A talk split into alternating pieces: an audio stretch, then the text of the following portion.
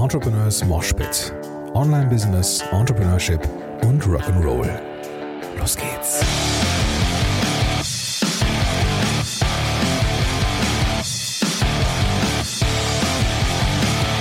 Moin sind du Rocker und herzlich willkommen zu einer neuen Folge von Entrepreneurs Moshpit. Mein Name ist Gordon Schönwelder und super, dass du hier am Start bist. Heute möchte ich mit dir oder für dich ein Shoutout rausbringen, nämlich an eine sehr, sehr liebe und geschätzte Kollegin, die mich schon sehr lange begleitet. Ja, und gefühlt auch zu denen gehört, mit denen ich da draußen angefangen habe, diese ganze Online-Selbstständigkeitskiste anzugehen. Ähm, eine der wenigen, die ich schon ein paar Mal äh, nicht wenige ist jetzt übertrieben, aber die ich jetzt so, ja, privat getroffen habe, eins zu eins, einfach so, dass man sich mal ganz bewusst verabredet, ähm, wenn, ja, wenn man mal in der Nähe ist. Und die Rede ist von niemand geringerem als der wunderbaren und von mir sehr, sehr geschätzten Mira Giesen. Mira ist unterwegs als die Webverbesserin und ihr Schwerpunkt, ihr Steckenpferd sind Webinare. Und hatte auch einen Podcast zu mit Webinaren erfolgreich. Und ähm, das ist eine Show, die kann ich dir definitiv ans Herz legen, sobald du anfängst, dich mit Webinaren in irgendeiner Art und Weise zu beschäftigen. Da, wirst du vermutlich in der Recherche an Mira eh nicht vorbeikommen, aber selbst wenn du es mit List und Tücke geschafft hast, sei dir nochmal empfohlen, dass sie den Podcast hat und die Seite Webverbesserin, äh, solltest du dir auf jeden Fall mal geben. Die Mira hat heute einen Post veröffentlicht und ich finde mich nicht nur in diesem Post wieder, sondern auch generell so in Miras Denke. So, also Mira, falls du das hier hörst und ich werde dich dazu, äh, werde dich zwingen, das zu tun. Ähm, ich glaube, wir zwei kommen klar. so, Mira war die allererste Speakerin der Podcast-Heldenkonferenz. Nicht nur, weil sie als allererste äh, oder auf der allerersten Podcast-Konferenz war, sondern sie war auch die erste Speakerin auf der ersten Podcast-Heldenkonferenz und ich hätte mir niemand besseren vorstellen können, um äh, ja diese Grundenergie reinzukriegen als Mira. Denn Mira ist wie gesagt, so menschlich mir ziemlich nah gefühlt. Ähm, ist auch jemand, der, glaube ich, sehr, sehr gut grübeln kann. Ähm, und die gar nicht so die Lautsprecher da draußen sind.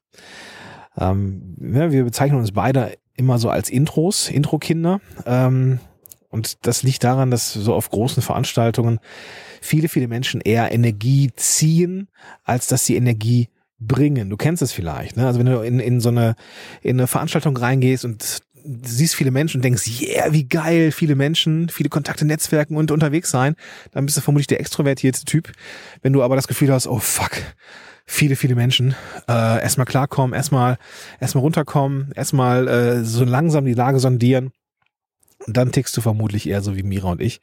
Und äh, genau das ist es, was ich auch total charmant finde, diese also Mira ist schon so ein Typ, die, die, die kann schon nach, nach draußen gehen, die ähm, auch echt Gas geben kann, mit der man sehr viel Spaß haben kann, die ein Thema auch mit sehr viel Leidenschaft voranbringt, gleichzeitig aber so eine ruhige, besonnene Seite hat. Ja, auch eine tiefgründige Seite.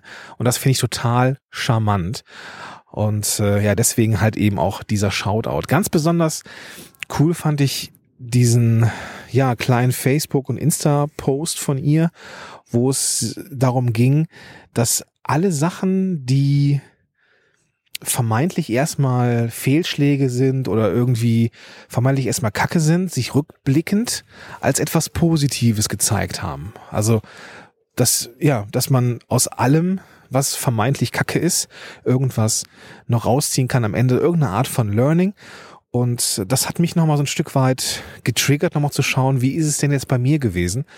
Und ähm, wenngleich ich da auch immer mal wieder drüber spreche, wenn ich irgendwie in einem Interview bin oder sowas, musste ich da ein bisschen drüber nachdenken. Ja, ob das denn auch wirklich so ist, jetzt in meinem Fall so unternehmerisch, ob die Entscheidungen, die ich getroffen habe und die jetzt im ersten Moment nicht sonderlich, sag mal, erfolgreich waren, ob die am Ende dann doch irgendwas hatten, was man mitnehmen kann. Und das ist mir tatsächlich gelungen. Ja, also mir ist tatsächlich gelungen, zu diesen ganzen vermeintlich blöden Dingen auch irgendwas Positives zu finden. Und ich würde dich da gerne dran teilhaben lassen, so ähm, und dich auch, Mira, ähm, um zu belegen, dass es wirklich so ist. Ich wollte ja irgendwas mit Medien machen. Also zuallererst äh, wollte ich Polizist werden. Das hat irgendwie nicht geklappt, weil ich dann nicht mehr wollte. Dann wollte ich ja ähm, wollte ich fliegen. Ich wollte fliegen bei der bei der bei der Bundeswehr. Äh, war damals äh, ja, das war noch vorm Rauchen, war auch noch ein paar Kilo leichter und ein bisschen fitter als heute und war dann äh, T1 gemustert und ja, hätte hätte können, aber schlussendlich war es so, dass ich dann doch gemerkt habe, ich habe so ein Autoritätsproblem und äh, deswegen ging das mit mir und der Bundeswehr nicht. Dann habe ich studiert, ich habe noch eine Ausbildung gemacht zum, zum Ergotherapeuten und da ging das eigentlich, äh, ich bin ja wieder am draußen mit dem Hund, mit dem Springbrunnen hier gerade, also nicht irritiert sein, ich bin jetzt nicht auf dem Klo oder so. Ähm, ja, und dann war ich in der Therapie, äh, war dann im Krankenhaus. Und das ist ja immer so meine Formulierung in, in, Interviews, dass ich das Glück hatte, in sehr, sehr schlechten Teams zu arbeiten. Das war so mein erstes Reframing, weil hätte ich, hätte ich ähm, ja nicht diese krasse negative Erfahrung gemacht im Krankenhaus mit äh, allem drum und dran, dann hätte ich niemals sowas gemacht wie eine NLP-Ausbildung.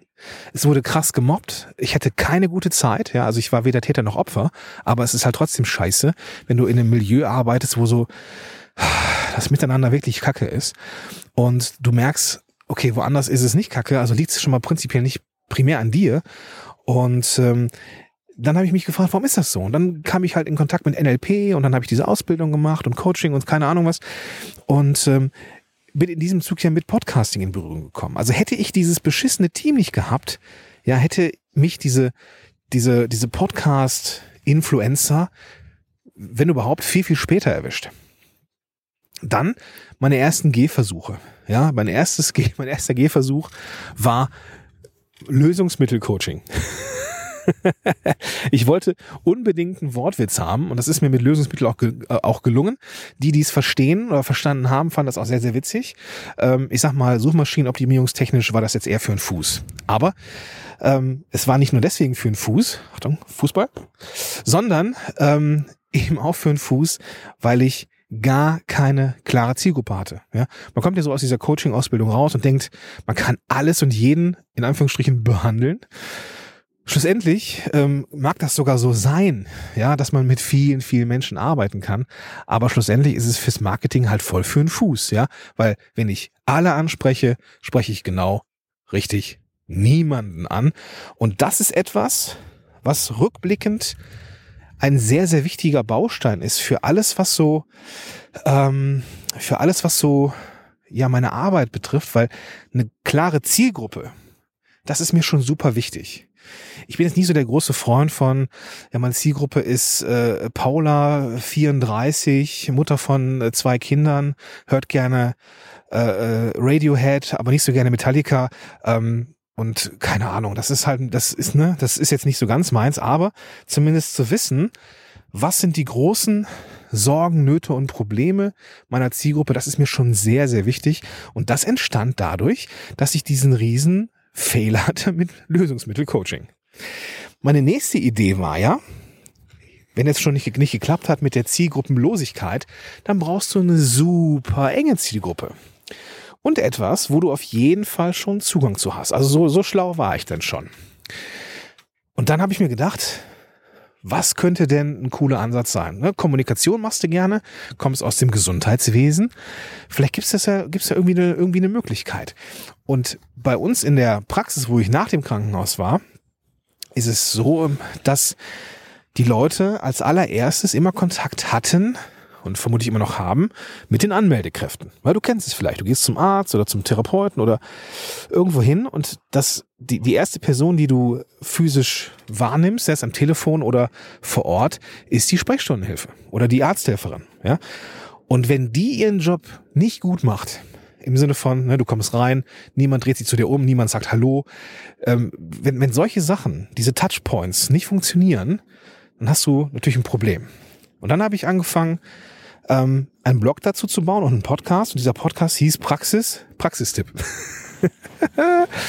ja, ob das jetzt auch gut oder schlecht war, weiß ich nicht. Auf jeden Fall ging es um dieses Touchpoint Management für Gesundheitspraxen. Heute eine Riesenrenner. Ja, weil alle verstanden haben, dass diese Touchpoint-Kiste, also ne, wo sind die Berührungspunkte und lass sie bitte geil sein, genau den Unterschied machen.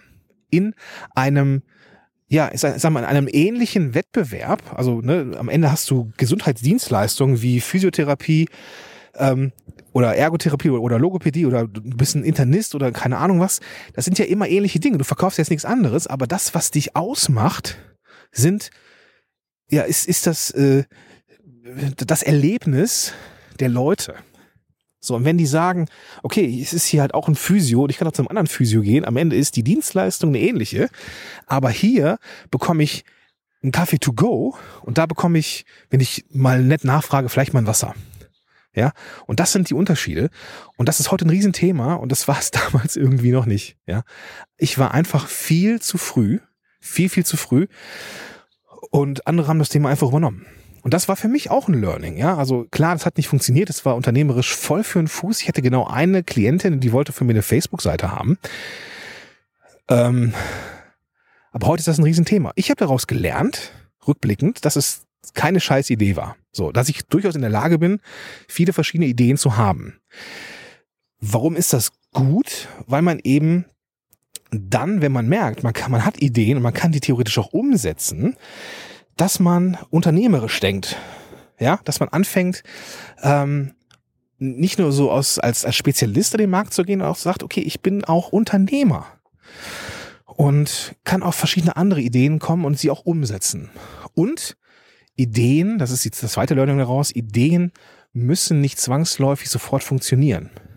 Ja, man kann Ideen, wenn sie nicht laufen, auch erstmal ruhen lassen. Ja, so wie diese Praxiskiste. Ähm, oder auch eben, das ist ja daraus entstanden, wie Podcasthelden. Podcasthelden angefangen habe ich 2014. Ende 2014, im Oktober 2014, glaube ich, habe ich es gemacht.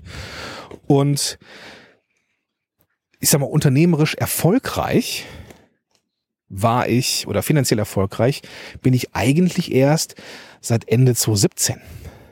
Und eigentlich so dass ich mir gar keine Sorgen mehr, nein, nein, nein, falsch. Seitdem ich mir nicht mehr so viel Sorgen machen muss, ist es eigentlich erst äh, Anfang Mitte 2018 der Fall gewesen.